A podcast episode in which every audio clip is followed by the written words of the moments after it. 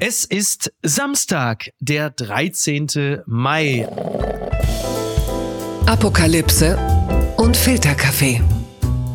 Die frisch gebrühten Schlagzeilen des Tages. Mit Mickey Beisenherz. Einen wunderschönen Samstagmorgen und herzlich willkommen zu Apokalypse und Filterkaffee mit der Wochenendbeilage. Und heute blicken wir ein bisschen auf das, was uns unter dieser Woche schon beschäftigt hat. Was ist da liegen geblieben? Was hat uns emotional so umtrieben, dass wir sagen, nein, darüber müssen wir noch sprechen? Was ist abseits des harten Nachrichtengeschehens denn eigentlich sonst noch so passiert, worüber sich zu reden lohnt? Und dieser Mann, der, äh, ja, der hält den Betrieb in Deutschland auf zwei Arten am Laufen. Zum einen ist er nämlich Lehrer auf einer weiterführenden Schule und zum anderen ist er Schriftsteller, Schriftsteller von so hervorragenden Büchern wie zum Beispiel Krach oder dem im August erscheinenden Buch Radio Sarajevo. Ich bin sehr froh, dass er wieder bei uns zu Gast ist. Tian Sieler, ich grüße dich. Hallo, hallo. Ich freue mich auch, dass ich hier bin. Eines äh, vorweg, bevor, also jetzt kommen wir dann doch noch mal so ein bisschen in den nachrichtlichen Bereich, denn es ist so, dass Deutschland und vor allem die Berliner Polizei sich darauf vorbereitet, äh, dass an diesem Wochenende äh, der ukrainische Präsident Volodymyr Zelensky äh, in Berlin aufschlagen soll und er wird ja auch den, den Karlspreis in Aachen erhalten am Sonntag. Äh, wie aufgeregt bist du? Ähm. also nicht allzu aufgeregt. Ich finde es schön, dass er kommt. Ich habe mhm. tatsächlich dann auch gelesen, dass er diesen Karlspreis bekommt und habe äh, mir angeschaut, wen bisher alles so ja. bekommen hat. Hast ja. du da einen Überblick? Also es geht ja beim Karlspreis, wenn ich das richtig verstanden habe, ja immer um, um die Verdienste äh, für Europa. Genau. Ist das korrekt? Schon. Ne? Genau. Ne? Ja, naja, da wird, oh je, ich, ich lasse mich mal überraschen. Sag mal, wer war es also bislang? Eigentlich alle. Angela Merkel, äh, hm. Das luxemburgische Volk. Ja, ach guck. Hat den Preis bekommen, ich glaube 91 oder so. Also wirklich mhm. auch äh, das Who's Who aller deutschen SPD und CDU-Politiker. Aber Putin noch nicht. Putin noch nicht. Der noch nicht. Er hätte ja sein können, weiß man ja nie. Wer hat ja irgendwie 2001 im Bundestag gesprochen? Das wird ja gern und oft zitiert. Hätte ja sein können, dass man danach so beseelt war, dass man so ähnlich so wie der Friedensnobelpreis für Obama, wo man sagte, wir geben ihm das Ding jetzt erstmal und hoffen darauf, dass das irgendwie sich auszahlt. Ich möchte natürlich die beiden nicht miteinander vergleichen, aber du weißt, was ich, äh, was ich meine. Man ist ja aus dem, aus dem Augenblick heraus manchmal vielleicht so emotionalisiert, dass man sagt, ja, jetzt ja. schmeißen wir ihm einfach so ein Ding hin. Absolut. Auf das er sich entsprechend verhalten möge. Genau. Aber es ist ja so ein bisschen unsicher, ob Zelensky denn wirklich nach Deutschland kommt, denn es war ja gar nicht geplant, dass das äh, der Öffentlichkeit so früh so bekannt wird, dass er kommt, weil das natürlich auch sicherheitsrelevante Fragen sind, die da eine Rolle spielen. Und äh, ich weiß nicht, wer es wieder durchgetickert hat. Früher war es immer die CDU, äh, dass man plötzlich schon wusste, der kommt jetzt. Und äh, man war ja dann in der Ukraine darüber auch ein wenig verärgert und hat gesagt, du, im Zweifel kommen wir gar nicht. Aber sieht wohl so aus, als würden wir jetzt doch Besuch bekommen. Und Scholz will unbedingt die Rede halten. Da bin ich mal gespannt. Also ich weiß nicht, ob ich jemals eine Rede von Scholz so richtig intensiv gehört habe. Hm. Ich ähm, bin mal gespannt darauf, was für eine Art von Redner er so ist. Ja, das sage ich mal so. Thoughts and Prayers. Die Schlagzeile des Tages. Zelensky darf nicht beim ESC sprechen. Das beschreibt äh, so unter anderem die Süddeutsche Zeitung. Eine Videobotschaft des ukrainischen Präsidenten beim wichtigsten europäischen Musikwettbewerb haben die Veranstalter untersagt, politische Statements seien gegen die Regeln. Ja, da äh, muss man natürlich ein bisschen lachen. Der äh, Eurovision Song Contest findet am heutigen Samstag statt und Zelensky wird nicht, wie bei so vielen anderen Veranstaltungen, ähm, eine Rede halten. Aber die Begründung finde ich ja abenteuerlich zu sein, das ist keine politische Veranstaltung. Ich, also ich werfe da jetzt mal was rein.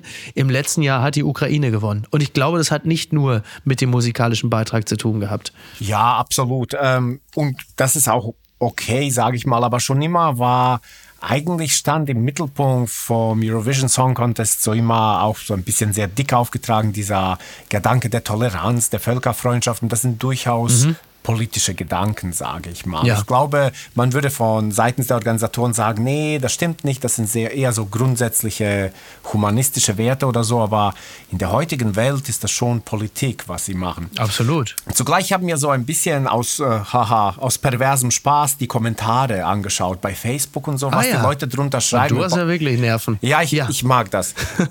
was die okay. Leute unter die äh, Beiträge geschrieben mhm. haben, denen es darum ging, dass er die Rede nicht halten darf Und es wie Ja. immer gab es nur zwei Seiten. Entweder Mhm. die einen, die gesagt haben, ja, was, wie oft will er mir noch eine Rede halten, finde ich gut so. Ich Ja. will mein Politik raus aus dem Fußball. Mhm. Und ähm, dann gab es diese andere Seite, die furchtbar erzürnt darüber war, dass er diese Rede nicht halten darf. So, ja, da, da sieht man es wieder, wieder hat Putins Lobby gewonnen. Aber ich glaube, so Ach, dieser, okay, ja. dieser Mittelweg, dass die Leute tatsächlich so diese komische ESC-Musik, die sonst nirgends vorkommt, die es nur in diesem Universum hören, zu hören gibt, dass sie nur darauf Lust haben, das gab es gar nicht so. Also es gab Ja. wenige Leute, die so dieses apolitische Ding irgendwie so äh, mit dem künstlerischen Argument vertreten haben, so nach dem Motto, wir wollen uns auf die Musik konzentrieren. Das hat Mhm. Ja, niemand ja. gesagt. Ach, beim ESC, vor allem finde ich auch schön, beim ESC sich nur auf die Musik konzentrieren, finde ich natürlich auch irgendwie auch witzig.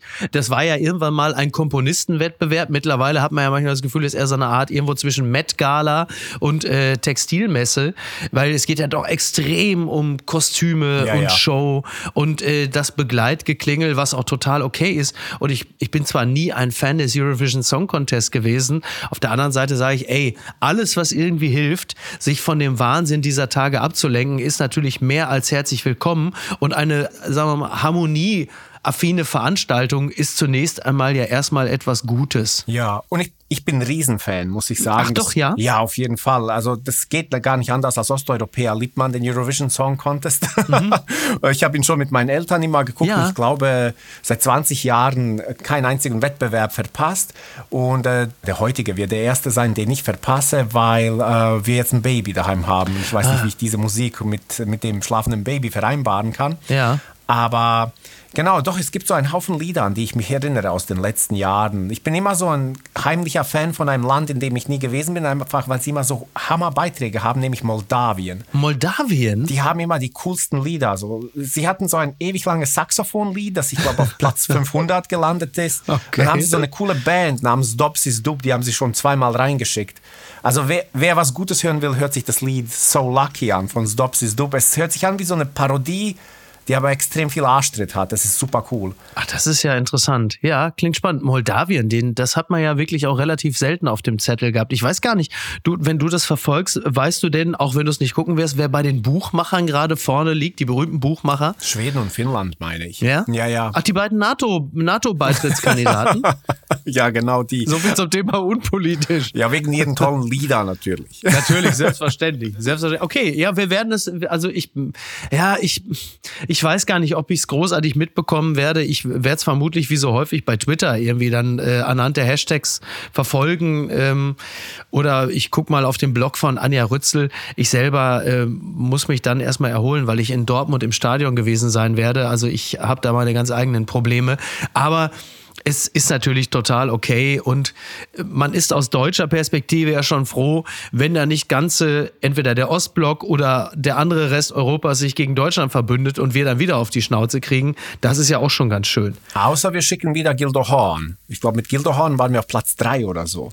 Ja, mit Gildo waren wir relativ weit. Ich weiß nicht, ob es drei war oder ob es nur sieben war, in Anführungsstrichen. Irgendwie sowas. Also Lord of the Lost, die in diesem Jahr antreten, die sind ja insofern schon ein bisschen mutiger, als sie so eine, so eine Rammstein-Lordi-artige Musik machen. Das ist ja schon mal ein bisschen anders als dieser Konformismus, den wir aus den Hot AC-Radiosendern kennen. Das ist schon ein Schritt in die richtige Richtung, finde ich. Manchmal müssen wir uns aber vielleicht doch noch ein bisschen mehr zu uns selbst bekennen. Ja. Denn das, was wir da beim ESC aus deutscher Perspektive erleben, ist ja auch immer so ein bisschen so der, der Scholz- oder der Ampelweg. Also ein bisschen davon, ein bisschen davon, aber nie eine Richtung, dass man auf irgendwas festgenagelt werden könnte. Aber dementsprechend sind dann natürlich dann meistens auch die Platzierungen gewesen. Genau. Ich glaube, Lord of the Lost haben so den Vorteil, sie machen, es gibt so zwei Genres, die historisch man gerne aus Deutschland gehört hat. Und das ist einerseits so Techno und andererseits natürlich diese Art von so Industrial Metal oder Ja. auch so Thrash Metal hat man aus Deutschland gern gehört. Insofern schicken wir sowas authentisch Deutsches nach dem Motto etwas, was wir können. Bin mal gespannt, wie sie, wie sie landen. Bitte empören Sie sich jetzt. Pasta in Italien zu teuer. Minister beruft Krisengipfel ein. Das berichtet t-online.de. Penne, Verfalle, Spaghetti, sämtliche Pastasorten sind in Italien so teuer wie nie. Die Regierung trommelt jetzt Hersteller und Bauern zu einer Krisensitzung zusammen. Das äh, finde ich schon spannend, aber es gibt halt auch da einen, also einen handfesten Grund. Äh, Spaghetti, Rigatoni und Co. haben sich im Jahr im letzten um durchschnittlich 17 Prozent verteuert. Die Inflationsrate in Italien lag im selben Zeitraum bei nur 8,7 Prozent. Und da gibt es jetzt ein, äh, ja, ein, ein Nudelgipfel, ein Krisengipfel äh, in Italien. Inwieweit nimmst du da Anteil an dieser Misere? Ich, in Deutschland gibt es so diese Liste der Grundnahrungsmittel. Ja. Und ich weiß, dass Kartoffeln irgendwann da rausgeflogen sind, zum Beispiel Ah, ja. äh, in den Nullerjahren. Ja. ja, insofern, ich nehme da schon Anteil. Ich meine, überleg dir mal so, die Sachen, die du drei, vier Mal die Woche isst, die sind, Mhm. Ja. äh, die haben sich obszön verteuert. Ja. Und keiner kann erklären, wieso diese Verteuerung sogar die Inflation bei weitem übertrifft.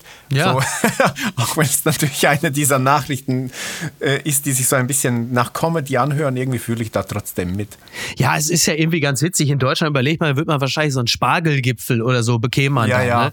Wobei, wobei der Spargel derzeit, glaube ich, immer günstiger und übrigens auch von den Deutschen immer weniger gern gemocht ist. Also es kommt ja jetzt auch noch dazu. Aber wir hatten das ja Ich auch schon. gesehen. Ja, naja, eben. Und dann zwischenzeitlich sollte es ja dann in Deutschland auch schon einen Winnetou-Gipfel geben. Wir erinnern uns, vor ein paar Monaten gab es da ja auch mal die ganz große Winnetou-Krise. Da war, ich weiß gar nicht, wer es angeregt hatte, aber irgendein Dödel kommt ja immer auf den Gedanken, dass es dafür auch noch einen Krisengipfel geben muss. Bei den Italienern ist es so, sie essen pro Kopf und Jahr knapp 23,5 Kilogramm Nudeln. In Deutschland sind es 9,5 Kilogramm pro Kopf. Und wenn das natürlich unverhältnismäßig teuer ist, ja klar, Ja. also Auf jeden Fall. für welches Nahrungsmittel würdest du einen Krisengipfel äh, anberaumen wollen? Oh, da muss, muss ich jetzt tatsächlich, ähm, eben weil ich Nudeln so mag, kann ich das total nachfühlen, dass äh, Italiener da, ich glaube, wenn Reis zum Beispiel sich arg verteuern würde, Ach weil ja, ich okay. oft äh, und gerne Sachen mit Reis esse. Ja. Genau, da würde ich auf die Barrikaden gehen. Ja, ich, ich bestelle, also Niki und ich, wir bestellen, also liebe Grüße, wir bestellen relativ häufig beim, äh, beim Inder, wie Ja. man so schön sagt. Also ich bin ein großer Fan von Fischticker.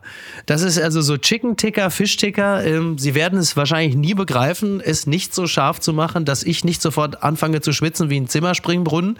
Aber darauf könnte ich, glaube ich, relativ schlecht verzichten, muss ich sagen. Aber- also das ist, das wäre für mich hart. Ich liebe so indische Küche, aber nur die Sachen, die man beim Fastfood in da bekommt, so Alu Bangen und sowas. Ähm, diese ah ja, okay, okay. Genau. Ja. Und äh, das stimmt, tatsächlich in Kaiserslautern gibt's auch einen, wo ich gerne bestelle und dann sage ich, ja, nee, überhaupt nicht scharf. Und dann ist es so scharf, dass meine Zunge danach äh, sechs Wochen lang taub ist, dass ich denke, ich habe vielleicht Corona. Ja, ja, der eben. Ja, da, ich glaube, da vielleicht bestellen wir beim selben. Das kann natürlich sehr gut sein. Gucken mal, wer da spricht. Arnold Schwarzenegger packt über sein Leben aus. Das berichtet die Kronenzeitung. Arnold Schwarzenegger blickt in einer neuen Netflix-Doku auf sein bewegtes Leben zurück. Auch die, Zitat, Fehler spart er nicht aus. Die Menschen werden sich an meine Erfolge erinnern, aber sie werden auch an die Fehler, äh, sie werden Nö, hier steht aber, sie werden auch an die Fehler erinnern. Gut, ich zitiere nur. Das sagt er im ersten Trailer. Also die Doku heißt einfach Arnold, beziehungsweise Arnold, Arnold, und er sagt, äh, I did a lot of- a lot of stuff, uh, did my family, pain suffer rest of my life. And, also, das ist ja äh, schon ganz spannend, dass die äh, beiden größten Actionstars der 80er, Arnold und Sly, jetzt ihr Leben dokumentieren, ihre Familie. Also es gibt die Netflix-Doku Arnold, die wahrscheinlich fantastisch ist. Und die Sly äh, Family macht ja jetzt so ein bisschen Kardashian-mäßig. Ich glaube, bei Paramount oder so gibt es jetzt auch so eine Art Doku-Soap. Also das ist jetzt eine ganz interessante Karrierephase, in die beide jetzt eingetreten sind. Ja. So als, ja, eigentlich ja so als Granddads. Es ist auch witzig, dass das erwähnst, weil ich gerade gestern einen längeren Text ähm, über diesen Sly Stallone-Film Tango und Cash gelesen habe. Wie, also äh, ganz kurz, wie, wie kommt man dazu, im Jahr 2023 einen längeren Text über den 89er Film Tango und Cash Genau, zu ein, lesen? einer der allerletzten Filme der 80er Jahre. Ich glaube, der kam so irgendwie am 17. Dezember 89 ins Kino oder so. Ja. Ähm, ja, die Antwort ist YouTube. Ich gucke gern so bei YouTube Filmausschnitte alter Filme und lass mich dann so durch Mhm. die Empfehlungen einfach gleiten. Da kann ich schon mal eine ganze Stunde damit verbringen. Und irgendwann war ja so eine Gefängnisschlägerei aus Tango und Cash dabei. Und ja, ich erinnere mich. ja, und die, mir ist auch aufgefallen, so, ich weiß, dass ich den Film als Kind gesehen hatte. Es gab ja in, im ehemaligen Jugoslawien keinen Jugendschutz. Ja. Und ich fand ihn natürlich ganz toll. Und jetzt Natürlich. habe ich ihn so geschaut und dachte, das das ist so bescheuert. Ist das eine, Ja. was soll das sein? Komödie oder Action? Ich glaube, das war so ein Film, der auf der Suche Schon nach eine ziemliche Gurke eigentlich. Ne? Genau, und der Film war ganz arg auf der Suche nach der eigenen Identität auch. Und da gab es irgendwie Ja. Regisseurwechsel und Stallone ließ Ka Kameramänner feuern, weil er fand, dass sie seine Muckis nicht gut beleuchten und so Sachen. Ja. Und auf jeden Fall war dieser Text aber ganz interessant. Da wurde auch so ein bisschen Aufriss drüber gegeben, was für ein egomanes Sly in den 80ern war. Also er war berüchtigt dafür, Ja. dass er die Filme an sich reißt, dass er die Drehbücher umschreibt, dass er irgendwann mehr oder weniger Regieassistenz führt und so. also Mhm. Genau, kein, ja, kein Film ja. war sicher für ihn. Ja, äh, auch, auch hardcore ausgelebter äh, Minderwertigkeitskomplex. Ne? Also gerade bei, bei Stallone ganz extrem. Hat sich natürlich im Laufe der Jahre und im Laufe des, des wachsenden Erfolges, glaube ich, dann auch so ein bisschen so eine Art Altersmilde eingestellt. Ja, ja. Ich finde ihn ja, ich, ich liebe ja Stallone. Ja, ich bin auch großer Fan. Riesenfan, ähm, weil man auch merkt, dass der Mann sehr intelligent ist, sehr smart und auch eine große Selbstironie hat, Ja. die jetzt natürlich immer stärker auch rauskommt. War dir bewusst, dass er in den 80ern ein eigenes Männermagazin namens Sly verlegt hat? Ich glaube, es gab nur einige wenige Ausgaben. Ja, es war so eine Art Ach, wie geil. GQ oder Maxim Ja. mit Sylvester Stallone Content ohne Ende. Und er war Hauptredakteur. Wie witzig ist das denn? Nee, das wusste ich nicht. Das wusste ich, was ich witzig finde, äh, Sassania Seri, liebe Grüße von Rolling Stone. Er hat mit äh, Arne Wielander auch einen äh, wirklich richtig guten äh, Kinopodcast, Freiwillige Filmkontrolle, höre ich wahnsinnig gern. Und er hat irgendwann letztens mal eine, also ist schon, der Text ist glaube ich schon so anderthalb Jahre alt oder so, eine Auflistung, ein Ranking gemacht der Rocky und Rambo Teile von, glaube ich, 15 bis 1. Okay. Und auf Platz 1 äh, kommt bei ihm Rocky 3. Das fand ich äh, ziemlich, Ist das, ziemlich spannend. ist das der, in dem Apollo Creed von jemandem umgebracht wird? Hulk Hogan, Mr. Nee, T? das ist Rocky 4. Das ist Rocky 4. 4. Aber Mr. T ist der, ist der äh, in Anführungsstrichen Bösewicht in Rocky 3. Mhm. Okay. Und äh, ich konnte da sogar mitgehen. Ich finde nämlich Rocky 3 ist auch mein Lieblingsteil. Ich finde den wirklich super und ich finde Mr. T als Clubber Lang ist im Grunde genommen ein super spannender Mike Tyson äh, Vorläufer, der natürlich zu dem Zeitpunkt, den es noch gar nicht gegeben hat. Also dieser, der wütende schwarze Mann von der Straße, der dem italo-amerikanischen Emporkömmling und jetzt Selfmade Man halt einfach richtig auf die Schnauze haut. Also da sind so, werden so ganz viele Dinge miterzählt. Ich, ich konnte da mitgehen. Ich fand es wirklich interessant.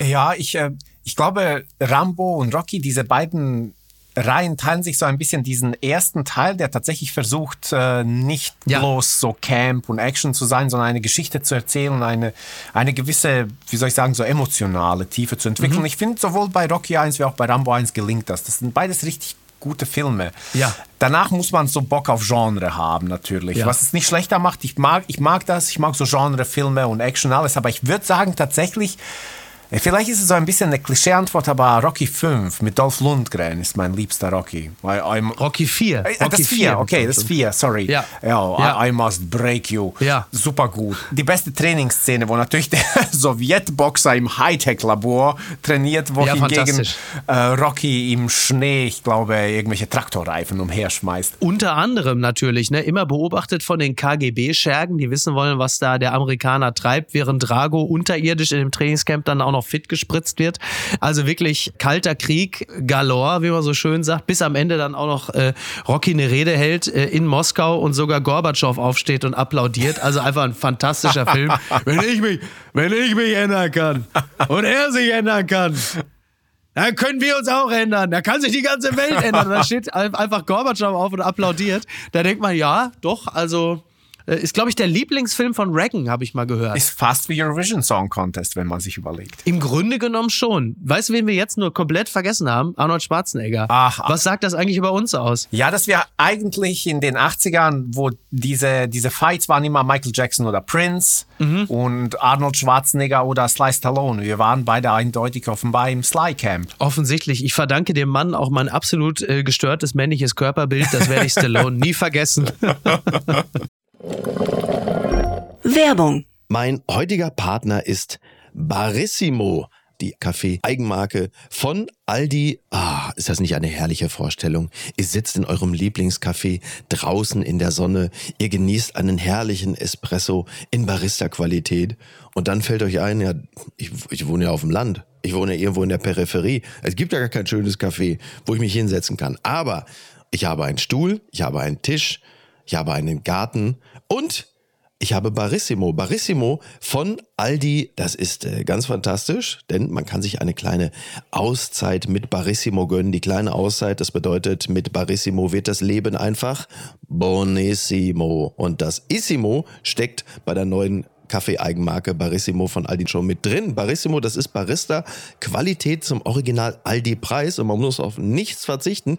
Denn man kann sich seinen Daily Coffee in Barista-Qualität jeden Tag leisten und natürlich auch genießen. Es gibt ganze Bohnen, Kaffeepads, Kaffeepulver für die Maschine und Kaffeekapseln, quasi alles, was das Herz begehrt und für jeden Geschmack ist etwas dabei. Ah, fantastisch und schöner Espresso Macchiato, das wäre doch jetzt genau das Richtige. Ne? Also mach dein Leben Barissimo exklusiv bei Aldi. Alle Infos zur Eigenmarke von Aldi findest du auf aldi-nord.de slash Barissimo oder auf aldi-onlineshop.de, aber natürlich auch wie immer in den Show Notes. Und es tut mir wirklich leid, ich habe keine Zeit mehr. Ich muss mir jetzt erstmal einen Kaffee machen. Das Kleingedruckte.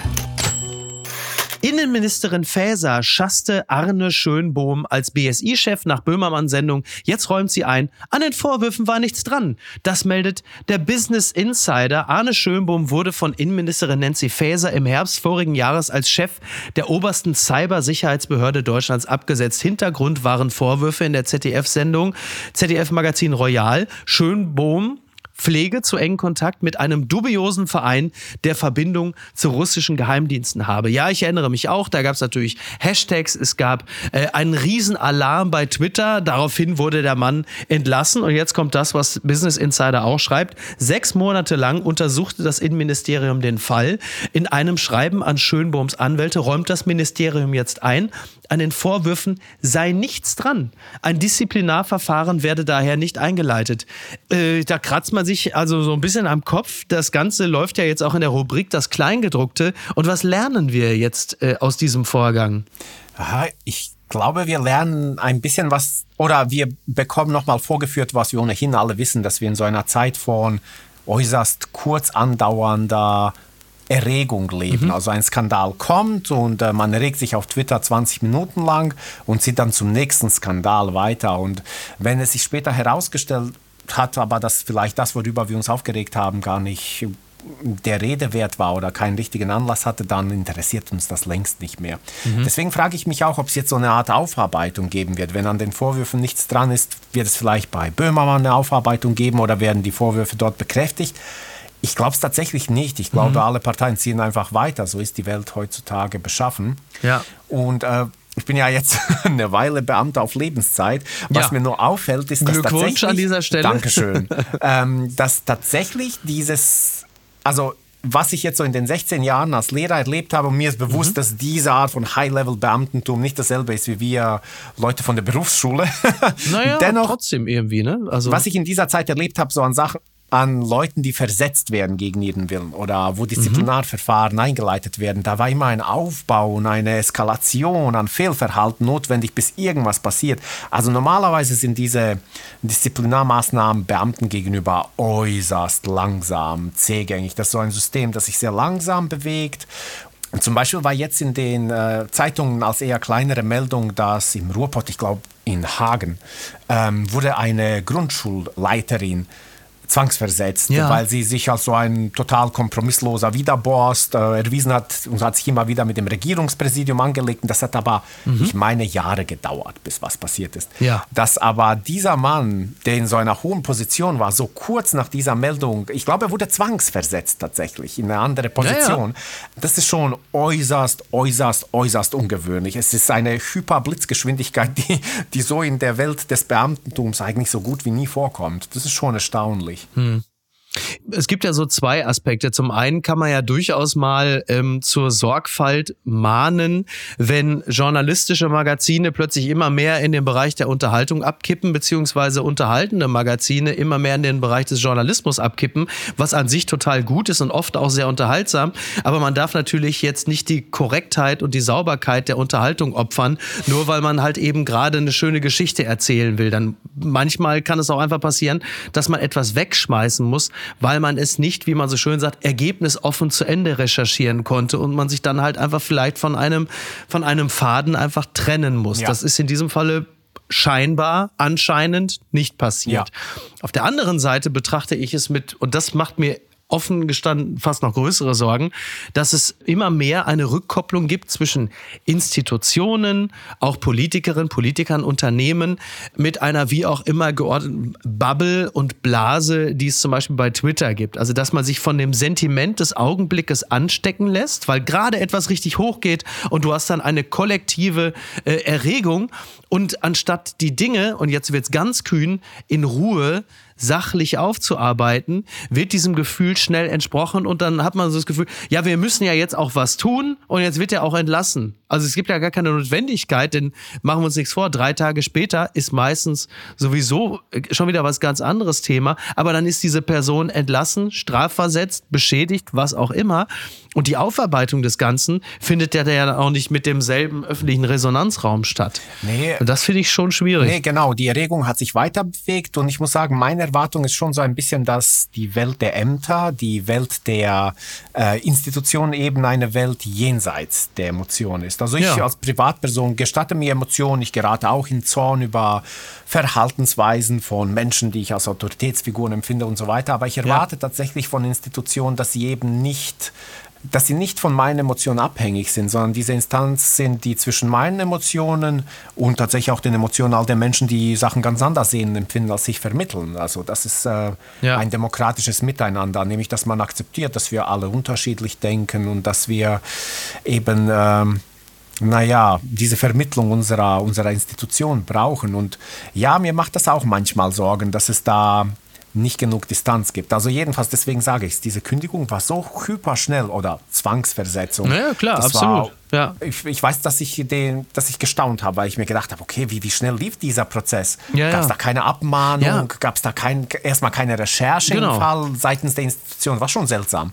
Ja, man hat sich natürlich auf die Recherche äh, derer verlassen, die dann im Fernsehen den Fall als quasi abgeschlossen präsentiert haben und hat gesagt, ja, wenn das dann im Fernsehen kommt, äh, dann wird das schon so stimmen. Und jetzt äh, schreibt Business Insider, die sechs Monaten behördeninternen Voruntersuchungen hätten keine Anhaltspunkte gebracht, die die Einleitung eines Disziplinarverfahrens rechtfertigen würden. Und das finde ich schon ein dickes Ding. Und das äh, fällt natürlich, wie man so schön sagt, äh, auch Nancy Faeser auf die Füße, die sich da auch unselig einreiht in eine Liste von Politikern und Politikern, die sich natürlich auch super gerne nicht vor den Karren spannen lassen, sondern sich im Zweifel selber vor den Karren werfen. Also siehe Heiko Maas und der Fall Gina Lisa damals. Da gehörte er im Grunde genommen mit zu den Protestierenden vorm Gerichtssaal. Und im Nachhinein hat sich der Fall ja nun also juristisch geklärt als etwas völlig anderes herausgestellt. Und da stand der Justizminister Heiko Maas dann auch ein bisschen dumm da, Ja. um jetzt nur mal ein Beispiel zu nennen. Und da stellt man sich schon die Frage, inwieweit diese Personen in der Lage sind,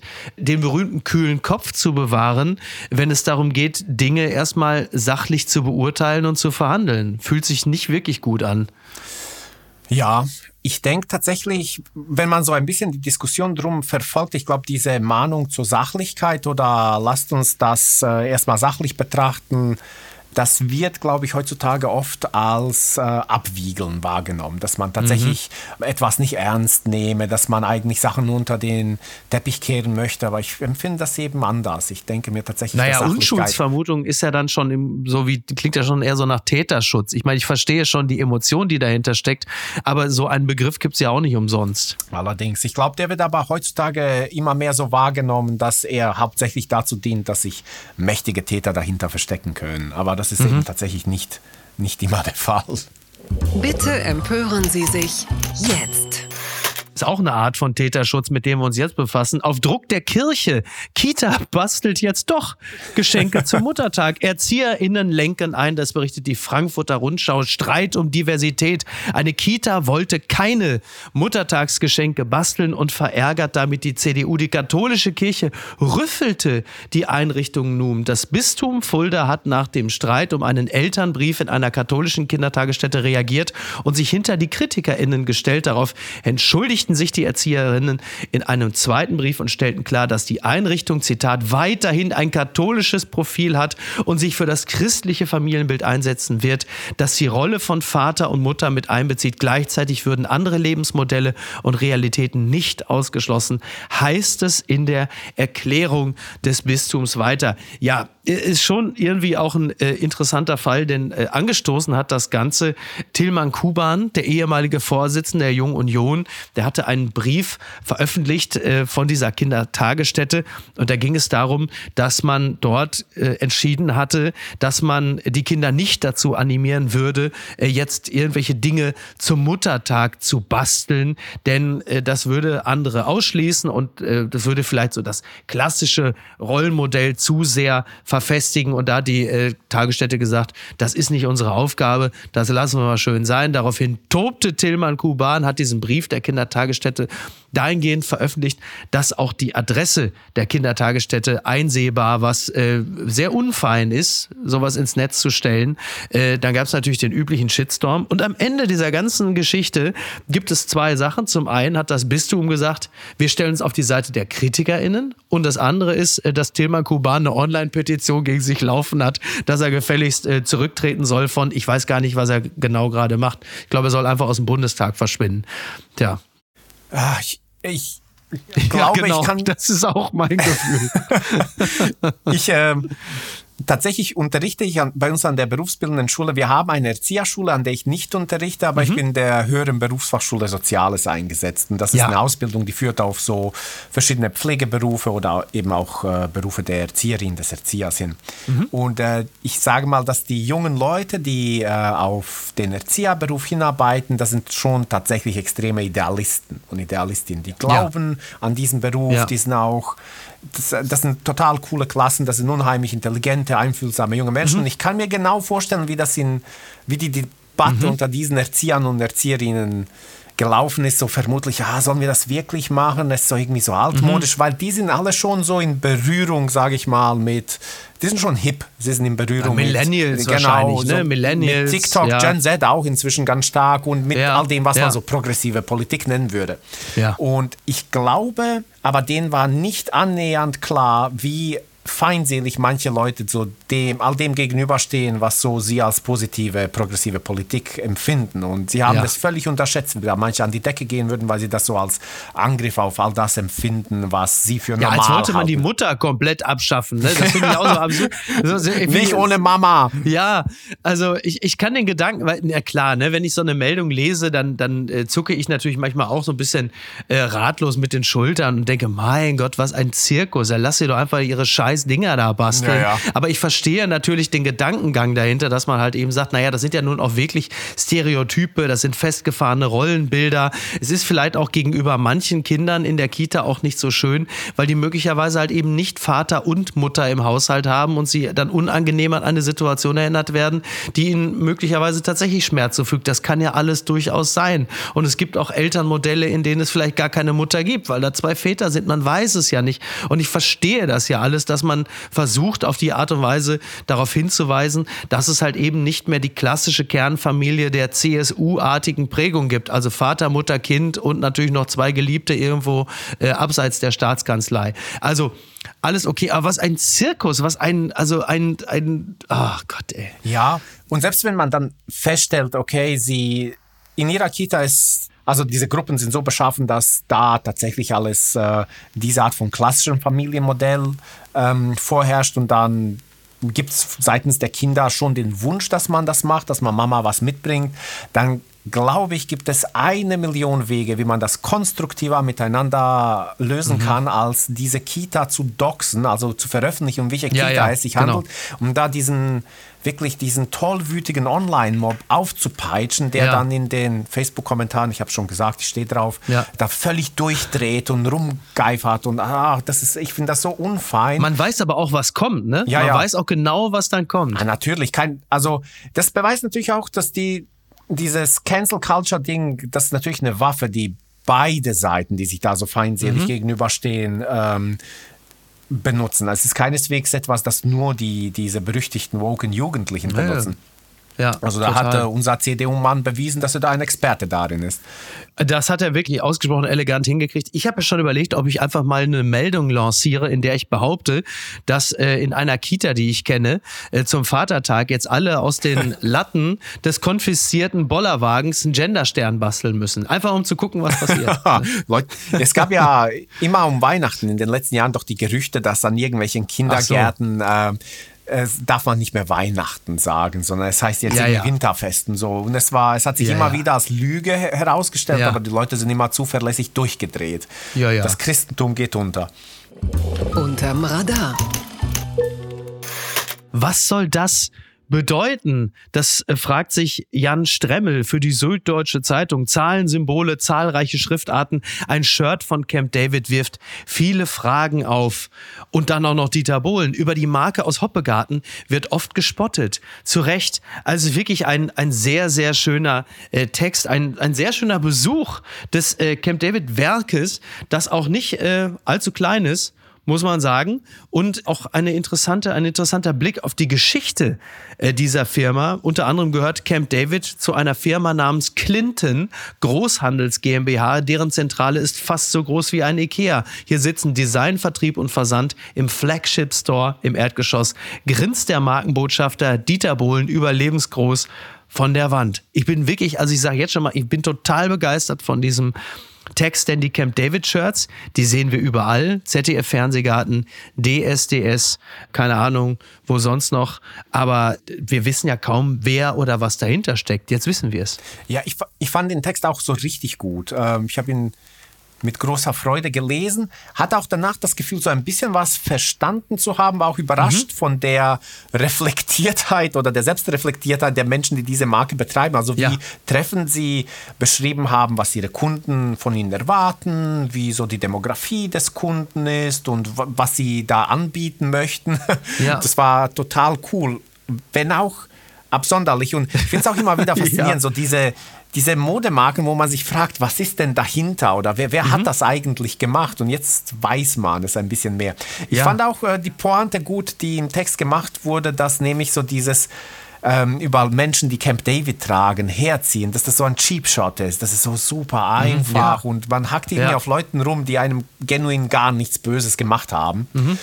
Doch ein richtig cooler Text. Ja, sind ja auch freundliche Leute. Ne? Also laut Matthias Vogt, äh, das ist glaube ich jetzt der aktuelle Geschäftsführer oder so, ähm, äh, sei der typische Kunde, Zitat, der selbstständige Handwerker, der sich einen gewissen Status erarbeitet hat und der das in seiner Freizeit auch zeigen will. Das finde ich schon mal sehr, sehr gut. Die Geschichte hinter Camp David beginnt schon so Ende der 80er. Da ist ein äh, Baden-Württemberger Student, der jobbt in einem Jeansladen in West-Berlin. Er heißt Jürgen Finkbeiner und ist ein talentierter Verkäufer. Da ging die Geschichte weiter bis 1992. Damals sind die Nachrichten voll mit der Präsidentschaftswahl in den USA. Jürgen Finkbeiner mag den Kandidaten Demokraten. Ein frischer, charismatischer Kerl. Weil Finkbeiner gerade einen Namen braucht, nennt er seine Firma kurzerhand nach dem Kandidaten Clinton. Er findet die Idee offenbar so gut, dass er später das erste Kleiderlabel der Firma HRC tauft von Hillary Rodham Clinton. Die Läden, in denen er die Klamotten verkauft, nennt er Chelsea, nach der Clinton-Tochter. Noch später ergänzt er die Marke Socks, nach dem Haustier der Clintons, dem Kater Socks. Als er 1997 eine sportliche Männermarke gründet, aber ein Name fehlt, entscheidet sich Jürgen Finkbeiner für das Wochenendhaus des Präsidenten Camp David. ist doch einfach, ist doch einfach toll. Das- das- Super, oder? ist echt der Hit und äh, es Ja. ist so super obsessiv auf der einen Seite und dann konnte die auch die, die Lewinsky-Affäre nichts daran ändern. Es blieb bei Clinton. Das wäre ein interessantes äh, Design für ein Shirt geworden, aber das ist zumindest äh, dann niemals realisiert worden. Die Marke lief dann wohl relativ lange schon sehr gut im Osten, nur im Westen zog sie nicht. Und dann war dieser Finkbeiner irgendwann mal am Strand, ich glaube es war Cala Radiada auf Mallorca, und dann traf er zufälligerweise auf Dieter Bohlen, der sich ja wirklich gerne immer äh, in die prominentesten Buchten gelegt hat, damit er dann im Grunde genommen so ein bisschen als äh, die Venus von Cala Radiada bestaunt werden konnte, sprach ihn an und sagte ihm, ob er nicht irgendwie also Werbung machen wolle für dieses Label. Und er würde ihm da so ein paar Sachen schicken. Und ähnlich wie das damals Christian Odiger gemacht hat mit Ed Hardy und Madonna, die er angefangen hat, diese Sachen zu tragen, hat er dann halt einfach äh, Dieter Bohlen bemustert. Und ich gehe mal fest davon aus, er hat Dieter Bohlen ein paar Gratisprodukte in Aussicht gestellt. Und dann war es um Bohlen eigentlich auch schon geschehen.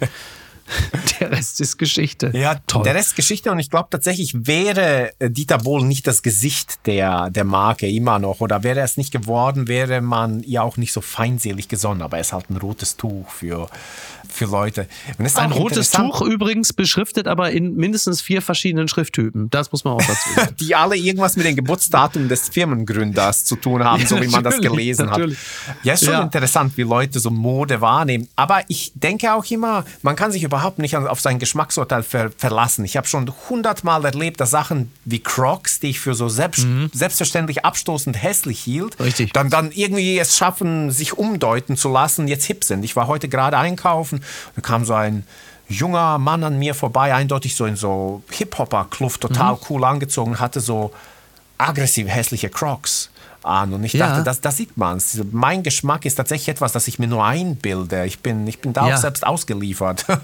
Ja, naja, wenn so ein junger, cooler Mann sowas trägt, dann geht das natürlich auch noch als ironisch getragen durch und alleine die Adoleszenz des Trägers und die naturgemäße Hipness gleicht das aus. Wenn Menschen wie du und ich in unserem Alter die Sachen tragen, dann unterstellt man uns, äh, wir würden die Sachen nur noch tragen, weil sie gemütlich sind. Wir treten ja in eine Lebensphase ein, in der Dinge nur noch nach Funktionalität oder Gemütlichkeit ausgewählt werden. Deshalb für uns, wir können das nicht mehr brechen. Wir können diese Dinge durch Adoleszenz äh, und eine gewisse Freshness einfach nicht mehr konterkarieren. Das ist das Problem. Das ist tatsächlich so. Ich, äh, das letzte Mal, als ich bei dir war, habe ich ja erzählt, dass ich mich manchmal selbst so ein bisschen beargwöhne, weil ich als über 40-jähriger Mann noch Vans trage. Und ich habe Ja, tatsächlich ja. seitdem damit aufgehört. Ich trage keine Vans Ehrlich? mehr. Ja, ich, Ach, das ist aber schade. Nee, ähm, tatsächlich nicht, weil ich finde, dass ich schlecht darin aussehe oder weil ich mich zu jugendlich fühle. Meine Füße tun weh. Das ist jetzt kein Witz. Ich Ah. brauche irgendwas mit Fußbett. also ich, da habe ich gemerkt, dass mich die Jahre eingeholt haben, dass tatsächlich dieser Vorwurf bei mir zutrifft. Ich, ich kaufe jetzt schon, schon so Sachen wegen der Gemütlichkeit. Soweit ist es schon. Das Kleingedruckte. The Fall Guy, neuer Colt Sievers Film, kommt nächstes Jahr. Das berichtet der Rolling Stone. Ryan Gosling und Emily Blunt sind bereits für den Cast bestätigt. David Leach wird Regie führen. Der steht äh, Pate unter anderem für John Wick. Ja, ein Colt für alle Fälle. Es äh, geht weiter und die große Frage, die man sich stellt, ist es ein Film, der eher anknüpft an gelungene Remakes wie zum Beispiel Starsky and Hutch mit äh, Ben Stiller und Owen Wilson oder wird es eher eine Gurke wie äh, ja wahrscheinlich fast alle anderen Remakes, die es so in den letzten Jahren gegeben hat? Wie hoffnungsvoll bist du und verbindest du überhaupt irgendwas mit Colt Sievers? Doch, eine Menge, eine Menge. Tatsächlich, äh, wir kamen ja als Flüchtlinge nach Deutschland 94 und dann, äh, wir waren in, in der Flüchtlingsunterkunft, aber es gab eine befreundete Familie, also so ein paar Menschen, die gut, die es mit uns gut Ja. gemeint haben. Und der Vater war so Germanistikdozent, Doktor, Doktor und hatte so ein großes Haus. Und wenn die in Urlaub fuhren, durften wir für ein, zwei Wochen in ihr Haus und den großen Garten genießen. Ah, okay. so. Und für mich war das aber ein bisschen die Hölle. Ich fand es dort langweilig, weil da gab es nur Natur, was mich als Pickelgesicht null interessiert hat. Und deren Fernseher hatte nur so vier Kanäle. Mhm. Einer davon war Vox. Und da liefen diese ganzen 80er-Jahre-Serien. Ein Trio mit vier Fäusten. Die liefen bei Vox? Ja, ja, Echt? vormittags. Ah, also wir reden ja Anfang 94, ne? Ja, genau. so 94, weil 95, natürlich 96, damals- das waren so die Jahre. Ja. Ein Trio mit vier Fäusten und Cold Seavers. Und da habe ich, glaube ich, in jede Folge geguckt, weil es nichts anderes zu tun gab. Das und Lesen. Und Mhm. beides fand ich so ein bisschen langweilig als Teenager. Und deswegen, ich fand die Serie richtig cool. Ja. Äh, ich habe auch einen Anknüpfungspunkt zu Schwarzenegger, weil der zu kurz gekommen ist. Ja, das stimmt, das stimmt. Heather Thomas, die, die damals in den 80ern so, äh, Ja. Mhm. so ein Sexsymbol war und in der Serie mitgespielt hat, die hat mit Arnold Schwarzenegger so ein Fitness-Special in der Zeitschrift Muscle and Fitness gemacht. Aber in den 80ern In den wahrscheinlich 80ern, dann, ne? wo die beiden so Spandex, Aerobic-Kleidung tragen und Ja. zusammen Dehnübungen machen, zusammen Ja. sich beim Spagat helfen. Okay. Und diese Fotos sind so spektakulär komisch. Also das ist wirklich super witzig, das anzugucken, Okay. weil man sieht, dass die beiden überhaupt nicht zueinander passen. Und Arnold ist ein bisschen viel zu hands-on und so. Also ist cool. Wenn man, wenn man Lust auf so Ja. Nostalgie hat, sollte man das mal nachsuchen oder googeln. Ja, ja, Arnold ist ja äh, nach allem, was man so lesen durfte, sowieso ein bisschen zu häufig, zu sehr hands-on gewesen. Und damit meine ich jetzt nicht äh, nur das uneheliche Kind, äh, das er hat, sondern äh, insgesamt, also ich versuche es jetzt mal so einigermaßen folkloristisch mit, als Grabscher Ja. zu bezeichnen, ja, so, um das mal ganz vorsichtig, also es ist jetzt nichts anderes bekannt und auch nicht justiziabel, aber also er war jetzt in der Nähe von Frauen auch nicht immer eben zurückhaltend. So, und äh, deswegen äh, ist das natürlich äh, schon wieder hervorragend beschrieben. Was die Serie angeht, ähm, Jodie, die Blondine, also Heather Thomas, war ja im Grunde mehr nur wirklich schmückendes Beiwerk in dieser Serie. Sie hat jetzt nicht wahnsinnig viel Text und, und war schon doch eher der Optik halber dort besetzt. Äh, Das wird vermutlich nicht so sein, denn mit Emily Blunt hat man ja eine echte Charakterschauspielerin äh, gecastet. Da kann man also auch schon mal erkennen, dass man es äh, dann geschafft oder zumindest versucht hat, auch diese Serie ein bisschen äh, in die Neuzeit und ihre neuen Ansprüche an Gesellschaft äh, zu überführen. Deswegen muss uns aber nicht gleich Angst und Bange sein, dass man uns unsere Erinnerungen zerstören will. Nee, ich frage mich natürlich auch, für wen ist die Serie dann? Ist es so für Leute, die, die sich mit ein bisschen Nostalgie an äh, Cold Sivas erinnern wollen oder ist das einfach so was für eine neue Generation? Aber wieso dann unbedingt Cold Sivas? Das ist ja auch so meiner Meinung nach nicht unbedingt so die coolste Kultserie, sondern Ja. eine dieser Serien irgendwie. aber schon ziemlich weit vorne. Daran merkt man, du hast es, glaube ich, in der Zweitverwertung dann 94 geguckt. Ja, ja. Ich ge- gehöre ja, also Jahrgang 77. Ich habe es ja noch im ZDF gesehen, Okay. 17.45 Uhr, ich glaube auf einem Dienstag oder so. Und das war natürlich der Shit. Ne, das Okay, okay, das war mir nicht bewusst. Ja, ja, doch, doch. Das war damals wirklich äh, eine der ganz wenigen Serien, die echt stilprägend waren für so zehnjährige Jungs, weil du, du hast ja das bestimmt mit Sicherheit auch schon genauer zu Gemüte geführt. Wir kommen ja, du bist, glaube ich, Jahrgang 80? 81. 81. Naja, es, es gab damals, also jede Serie hatte ja nicht nur einen männlichen Hauptdarsteller, mindestens einen, sondern auch immer ein Signature Car. Also Magnum hatte den Ferrari, Colt Sivas hatte diesen, ich weiß gar nicht, ob es ein General Motors Jeep Pickup oder sowas in der Stimmt. Art ist. Miami Vice hatte äh, auch einen Ferrari Testarossa. Ähm. Äh, Starsky and Hutch hatten äh, den Gran Torino. Es ging eigentlich nie ohne Auto. Ja, Dukes of Hazzard hatte den General Lee, ne? Ja, genau, so. Derek hatte den, also es ging nicht ohne. Deswegen darf man sich auch nicht wundern, dass Leute wie ich auch so gestört sind, äh, was so das, das Selbstbild von äh, Männern und Autos angeht. Also es war halt einfach eine Einheit. Michael Knight, also bitte, ne, hat in die Uhr gesprochen und die Karre kam. Doch, doch, du hast recht. Es war so eine Autozeit, 80er Jahre. Und äh, Ja. ich weiß, dass Autos irgendwie waren im Mittelpunkt auch so von bestimmten Narrativen. Ich erinnere mich, dass einer von dieser, dieser Spandex-Haarband Motley Crew hat doch mal einen Autounfall gebaut, Ja. bei dem ein anderer Musiker ums Leben kam. Vince Neil, stimmt, genau, ja, ja. Und ja. Äh, dieser andere Musiker, der war von dieser finnischen Rockband, äh, Han Hanoi Rocks, glaube ich, hießen sie oder so. ja, irgendwie sowas, ja. Auf jeden ja. Fall. In allen Berichten stand ganz groß, dass er einen Pantera fuhr. Das war so ein italienischer Sportwagen. Pantera. Der Tommaso Pantera, ja, ja, ich habe es gegoogelt, super, super schick, aber ich weiß nicht, wieso es unbedingt wichtig war, dass er einen Pantera fuhr. Darum geht's ja nicht. Es geht darum, dass er, glaube ich, high war und diesen Unfall gebaut hat Mhm. Ja, ja. und der andere starb und sie beide nicht angeschnallt waren. Aber nein, er fuhr einen Pantera. Stimmt. Damals stand das wirklich in jedem Text über den Unfall. Das wollte man dann doch auch irgendwie miterzählen, weil Ja, so ein genau. Unfall, so ein Rockstar-Unfall dann doch irgendwie spektakulärer in einem Pantera ist als in einem Opel Mokka. Ja, auf jeden Fall. Das hat mich traurig gemacht.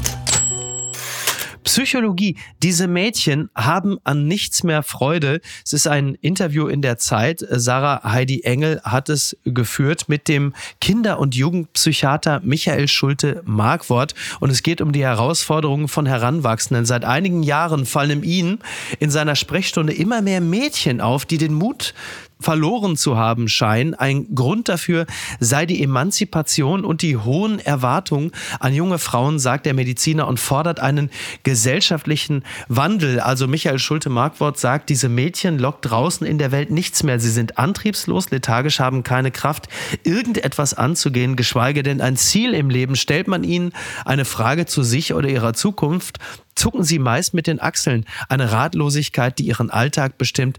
Selbst wenn wir ihnen Vorschläge machen, was sie alles in ihrem jungen Leben ausprobieren können, sei es eine neue Sportart, das Engagement für einen Verein oder eine Bewegung, das Lesen eines spannenden Buches oder sich mal wieder mit einer Freundin zu treffen, reagieren sie darauf nicht. Diese Mädchen haben an nichts mehr Freude. Das geht so weit, dass sie sich nicht mehr bewegen. Ich war offen gestanden, ähm, ich will jetzt nicht sagen geschockt, aber doch wirklich im negativsten aller Sinne überrascht, dass es diese dann doch bemerkbare Zahl von jungen Mädchen gibt, denen es so geht. Und ich war auch ein bisschen überrascht, als ich die Ursache dafür herausgefunden habe. Denn meine Mutmaßung war erstmal, naja, das wird schon irgendetwas sein zwischen Corona und dem unvermeidlichen Instagram. Aber so ist es nicht. Genau, da werden die Mütter angeführt als Erklärung. Ähm, natürlich ist es wie so oft bei, bei solchen, wie soll ich sagen, so ein bisschen vulgär-soziologischen Erklärungen, die dann Psychologen oder Therapeuten in, mhm. in Feuilleton geben.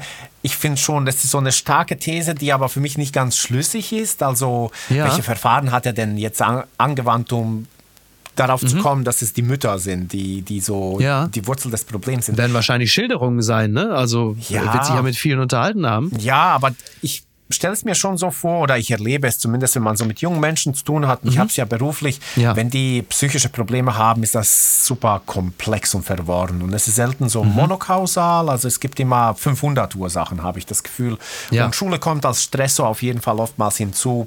Das aber, was da beschrieben wurde, erlebe ich überhaupt nicht. Mhm. So diese Antriebslosigkeit. Ich arbeite an einer berufsbildenden Schule für Soziales, für Wirtschaft und Soziales und das Verhältnis meiner Schülerinnen zu den Schülern ist so ich mhm. würde sagen 70 zu 30 Prozent. Also ich habe viel mehr Mädchen, die ich unterrichte.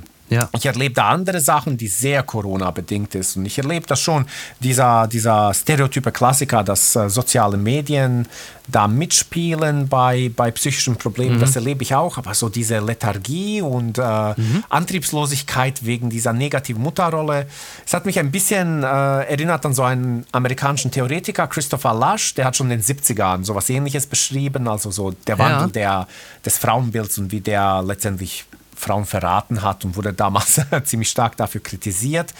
Hm, ich weiß nicht, also hat, mhm. hat dich das überzeugt, als du es gelesen hast? Naja, also ich, ich glaube auch, dass die Dinge multifaktoriell sind, aber ich zitiere mal kurz, was er, was er sagt, weil er sagte, irgendwann offenbarte sich bei allen Mädchen aber eine Gemeinsamkeit. Sie kamen immer wieder auf ein und dasselbe Thema zu sprechen, neben vielen anderen inneren Themen. Das ist also mhm. auch schon mal hier bemerkt. Sie erzählten von einer großen Erschöpfung ihrer Mütter, deren Schwierigkeit, Beruf und Privatleben zu vereinbaren. Ihre Mütter arbeiteten und kümmerten sich um Familie und Haushalt und den Mädchen blieb nicht verborgen, sagen, dass sie diese Doppelbelastung wahnsinnig anstrengte. Sie beschrieben ihre Mütter als ausgelaugt und angespannt und machten deutlich, dass sie sich so ein Leben nicht wünschten. Und das finde ich schon, also das mag sein, dass dir das nicht begegnet. Und ich könnte mir auch vorstellen, dass es vielleicht auch damit zu tun hat, dass natürlich auf einer Berufsschule dann doch zuvorderst Menschen landen, die ja sich von ihrem Berufsleben schon mal grundsätzlich etwas anderes erhoffen und dort natürlich einen anderen Antrieb haben, dorthin zu gehen. Während äh, dieses Schülerbild, was er dort zeichnet, da sind ja dann doch äh, junge Menschen, die erstmal schulpflichtig sind und dort halt eben auch Anwesenheitspflicht haben und dort aber offensichtlich durch eine sehr, sehr große äh, Lethargie Energie beeindrucken. Ich finde das schon interessant, dass es offensichtlich diese große Aussichtslosigkeit gibt und ich hätte das nicht erwartet. Klar, ne? Also man kann jetzt auch nicht anders als das erstmal nur zur Kenntnis nehmen und äh, das, was er da schildert, ihm zu glauben. Also klar, man führt ein Interview mit der Zeit und wird vielleicht deswegen auch eingeladen, weil man eine besonders steile These hat. Aber ich finde es schon bemerkenswert und er schlussfolgert ja auch und sagt, wir brauchen einen gesellschaftlichen Wandel und dieser beginnt mit einem neuen Diskurs über den Wert und die Bedeutung von Mutterschaft. Ich möchte auf keinen keinen Fall, dass Frauen zurück an den Herd geben, ihr Leben nur Familie und Haushalt widmen. Aber die Arbeitsteilung von Eltern ist in diesem Land eine Mogelpackung. Nach außen hin wird erzählt, wie wunderbar sich Väter zu Hause engagieren. Doch viele Familien leben, besonders wenn sie kleine Kinder haben, noch ein sehr traditionelles Modell. Und ich glaube, äh, da liegt er nicht komplett falsch. Nee, nee. Die Dinge sind im Wandel. Das ist zweifelsohne so. Man merkt, dass die äh, Vaterrolle heute äh, auch en gros anders ausgefüllt wird als noch vor 30, 40 Jahren. Ich glaube aber auch, dass das doch in vielen Haushalten so ist, wie er es da beschrieben hat, dass Männer sich natürlich dann doch auch schneller auf die Schulter klopfen, weil sie einen bemerkbaren Anteil von, ich nehme jetzt mal den schrecklichen Begriff, Care-Arbeit übernehmen, dass das aber noch in keinem Verhältnis zu dem steht, was die Mütter machen. Ja, sie empfinden es wahrscheinlich als mehr, weil es mehr ist, als was ihre Väter geleistet haben. ja. Was man aber auch, auch merkt, ist tatsächlich, das kann ich schon bei, bei den jungen Leuten beobachten und das fügt sich ein in so bestimmte Diskurse, die gesellschaftlich laufen über die Viertageswoche, mhm. über dieses das Minimum bei der Arbeit tun. Ich glaube, was so was jungen Menschen als Arbeitswelt vorgelebt wird, mhm. und das spielt vielleicht in die, das, was, was diese Mädchen bei ihren Müttern beobachten. Ja. Also was jungen Menschen als Arbeitswelt vorgelebt wird, überzeugt sie halt überhaupt nicht. Ja. Das empfinden sie als so eine Bedrohung in, in all dem, was sie sich von ihrem Leben erhoffen. Also dieses ins Büro gehen, irgendeinen Job, äh, mhm. bestenfalls acht Stunden jeden Tag tun, dann eher neun oder zehn. Und ja. das ist ein Job, der sie nicht mit Sinn erfüllt. Ich glaube, junge Leute, they don't play that. die wünschen sich was anderes. Genau, aber das gilt dann natürlich nicht nur für junge Frauen, sondern es gilt natürlich dann auch für junge Männer, ja, die genau, diese Ansprüche an umfassend ja. äh, für für jüngere Generationen. Bin auch gespannt, wie sich das ausspielen wird. Ja. Also ähm, wer letztendlich da das letzte Wort behalten wird, ob der Arbeitsmarkt es schaffen wird, sie dann doch irgendwie zu unterwerfen oder so empfinden sie es zumindest, oder ob sie es schaffen werden, ihn zu reformieren. Das wird äh, wirklich hochspannend, denn da kommen ja äh, verschiedene Problemstellungen ähm, zusammen. Also du hast einerseits eine jüngere Generation, die nicht willens ist, äh, quantitativ und qualitativ das zu erfüllen, was die Vorgängergenerationen äh, geleistet haben, teilweise natürlich auch ohne entsprechende äh, Sinnstiftung oder, oder Frohsinn dabei. Aber sie haben es halt einfach gemacht, weil sie es entweder nicht besser wussten oder nicht besser konnten. Und auf der anderen Seite hast du natürlich ungefähr, wie viel sind es? Ich glaube, sieben oder acht Millionen Millionen Babyboomer, die berühmten, die über kurz oder lang dem Arbeitsmarkt verloren gehen. Das heißt, da klafft einerseits ein Riesenloch und andererseits hast du eine Generation, die nicht nur zahlenmäßig schon eh nicht ausreicht, sondern sie haben auch, was die Arbeitsleistung angeht, überhaupt keine Lust, in diese Lücke reinzustoßen. Also da wird dann auch das äh, wahrscheinlich das Bruttosozialprodukt irgendwie den Weg weisen, denn also da sehe ich wenig Möglichkeiten, wie das gehen soll ohne dann das, äh, das Thema Degrowth, wie es ja von Ulrike Herrmann beispielsweise ja ohnehin, äh, sagen wir mal, ich sag's jetzt mal bewusst provokant, abgekultet wird. Also wir degrowen uns in eine neue Phase äh, der Selbstverwirklichung. Ist ja auch schön irgendwie. Ja, ich glaube, das ist auch ähm, dieses Degrown oder dieses nur das Mindeste bei der Arbeit tun, das ist eine coole Vorstellung, solange man nicht in einem der Berufe arbeitet, wie zum Beispiel im Krankenhaus mhm. oder im Lehrerberuf, ja. wo eben es gesellschaftlich von allen, auch von denjenigen, die selbst nicht bereit sind, 100% bei der Arbeit zu geben. Sie erwarten es von bestimmten Menschen, Polizisten eben, dass sie 120% ja. geben. Genau.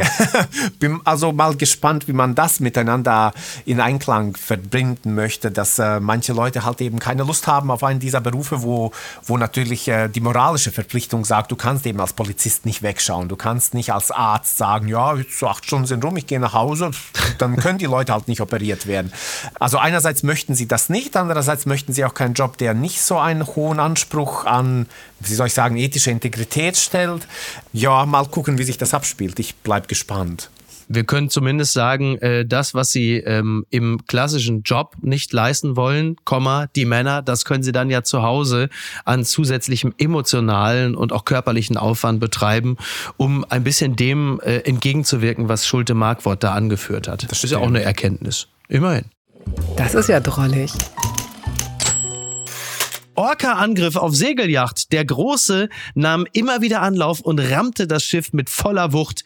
Das berichtet der Spiegel. Eine Crew wollte von Teneriffa an die spanische Südküste segeln, doch Orcas wurden unterwegs auf die Segelyacht aufmerksam und griffen das Boot an. Die Seenotrettung eilte zu Hilfe, kam aber zu spät. Das finde ich interessant geschrieben vom Spiegel, weil man natürlich davon ausgeht, blutrünstig wie ich bin, dass die Orcas natürlich die komplette Crew gekillt haben. Äh, so ist es nicht. Ich muss Sie enttäuschen, meine Damen und Herren. Die Leute haben überlebt. Äh, das Boot ist halt nur komplett dahin. Und die Orcas, die da äh, im Mittelmeer auf die Leute beziehungsweise auf die Boote losgegangen sind, äh, sie verwundern uns ja schon ein bisschen. Also bislang war es ja immer äh, High-Alarm auf Mallorca und jetzt äh, rücken auch plötzlich noch die Orcas an. Also so haben wir nur wirklich nicht gerechnet, ja, oder? Ja, und vor allem machen sie Boote kaputt. Das ist ja wirklich Moby, ja, was soll das Moby denn? Dick, was ja. soll denn das? Wirklich, ne? Also ähm, statt äh, A-Cap so Ahab und äh, jetzt greifen, das ist so ein bisschen wie bei Schätzings der Schwarm. Nur unter den ganzen Romantikkram. Ja, ich finde ja ohnehin so Orcas, ich habe einen Dokumentarfilm gesehen, dass die Mhm. über Stunden mit ihrer Beute spielen, um ihren Jungen beizubringen, man jagt und so. Also sie haben durchaus so ziemlich grausame, sadistische Tendenzen, die man von Haien so nicht kennt. Sie sind Äh, uns Menschen halt einfach doch sehr ähnlich, weil sie intelligente Säugetiere sind, ja, wolltest du sagen. bestimmte Delfinarten töten Haie wohl als Sport, ähm, ohne sie zu essen, essen zu wollen, so indem sie immer wieder mit ihren Köpfen an die Haibäuche stoßen und dann sterben die armen Haie an inneren Blutungen. Also Ja. Delfine, wo wir wieder bei 80er Jahre Serien sind, die Die sind hatten- richtige Motherfucker, muss ja, man die einfach hatten sagen. mit Flipper eine gute Lobby, aber das, die sind wirklich viel, viel schlimmer als ihr Ruf. Ja, ja, viel schlimmer als der Ruf, während der Hai natürlich von Spielberg halt einfach, äh, also mittel- bis langfristig, imagemäßig komplett in die Scheiße geritten wurde. Also dem Hai ging es eigentlich so ein bisschen wie Schönbohm äh, vom ZDF-Magazin Royal, muss man sagen. Absolut. Arme Haie. Und was schreibt eigentlich die Bild? Kommt zum Schluss. Post von Wagner. Betrifft Russenparty mit Schröder. Was für eine Gästeliste in der russischen Botschaft zur Feier des Sieges. Es plauderten Egon Krenz, der letzte Staatschef der DDR im Bauerschützenprozess, zu sechs Jahren Haft verurteilt, mit den AfD-Spitzenpolitikern Gauland und Kruppalla. Und sie alle standen neben Gerhard Schröder, unserem Ex-Kanzler, sozusagen dem Ehrengast. Na, plauderten sie nett? Worüber? Über das Wetter, während sie Kaviar und Stör aßen? Ja, die Küche in der russischen Botschaft ist nicht schlecht. Stör und Kaviar schmecken. Wahrscheinlich wurde auch über Putin geplaudert, der falsch dargestellt wird. Was für ein Gedankenaustausch. Man muss vor Scham weinen. Unser Ex-Kanzler isst Kaviar, während Putin Menschen abschlachtet, Kinder entführt, Frauen vergewaltigen lässt. Jeder sensible Mensch riecht den Schwefel in der Botschaft, den Todesgeruch. Gerhard Schröder ist geruchlos geworden.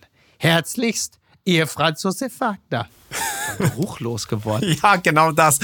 Wirklich, Oder? Er hat moralisches Corona. Ja, zwischendurch denke ich mir so, ah, für, für einen Post vom Wagner-Brief ist das so gar nicht so schlecht diesmal irgendwie. Er, er arbeitet so Mhm. Ja. hin mit diesem Kaviar und ich Ja. finde Kaviar ist eh so irgendwie ein bisschen unappetitlich. Wenn man sieht, wie Leute das essen und so, immer geht was schief und klebt an den Lippen. Ja, Funktioniert, stimmt. funktioniert und dann so riecht den Schwefel nicht, er ist geruchlos geworden. Och Mann, ey. Da muss er wirklich so ein schiefes Ja. Bild am Ende hinzimmern. Ja, am Ende biegt er dann doch immer noch mal ab so äh, in die Wagner-Allee Ja, ne? genau. und, und haut dann doch noch mal einen raus. Aber ich wirklich, ich, ich sag's wie es ich verehre den Mann. Ich bin wirklich ein riesen, riesen Fan. Und ähm, wenn der im, ich glaube im Oktober wird er 80, wenn der 80 wird, ich komme nicht umhin, ich muss da irgendwie, also es ist, ich muss ihm huldigen, es hilft alles Es nichts. muss ein Special Es ist geben. geruchlos geworden. Ja, es muss ein Special geben. Es ist wirklich, Aber- wirklich toll. Ja, bitte? das letzte, was ich sagen wollte, er trifft eine Sache schon auf den Punkt. Es ist schon irgendwie so seltsam, dass der Mann unser Kanzler gewesen ist. So ein bisschen unglaublich. Äh, äh, Wagner? Nee. das ist bedauerlich. Das, das, das habe ich verpasst. Ja, naja, Schröder ist halt wirklich eine, eine echt interessante Figur. Und ich habe das ja schon, schon häufiger privat oder hier gesagt. Ich glaube, das große Lebenstrauma des Gerhard Schröder ist, dass er sich nicht eingestehen kann, dass er auf äh, Romeo Putin reingefallen ist, der ihn glauben gemacht hat, er sei sein Freund. Und ich glaube, äh, sich, sich selbst und öffentlich einzugestehen, dass er diesem Mann aufgesessen ist, ich glaube, das ist als Erkenntnis, sollte man sie auch einmal laut ausgesprochen haben, wodurch es ja erst wahr wird, die so schmerzhaft ist, dass er es mit sich selbst möglicherweise ausgemacht hat, diese Lüge weiterzuleben, zu sagen, das ist mein Freund, während er, glaube ich, in dem einen oder anderen Empfindungsareal längst weiß, dass dieser Mann ihn einfach nur benutzt hat. ja. Er ist verführt worden. Hat dafür auch Geld bekommen, ja, aber ich glaube, da spielen noch ganz andere Prozesse eine Rolle. Da sind wir wieder bei diesen komischen Männlichkeitsbildern und all dem und Aufsteigergeschichten und man erkennt sich in dem anderen, der einem das alles nur erzählt. Ich glaube, für diese Textexegese und äh, Schröder, ähm, wie soll man sagen, äh, das, Schröder-Profil, das, da müssen wir noch mal eine eigene Folge zu machen, Tian. Aber wir äh, hören uns ja sowieso spätestens wieder, wenn im August Radio Sarajevo erscheint. Dann werden wir noch mal ganz in Ruhe über das Buch le lesen. Also le gelesen habe ich es ja, ich habe es ja gelesen und ich bin ja äh, großer Fan des Buches. Aber wir werden dann noch mal explizit darüber sprechen.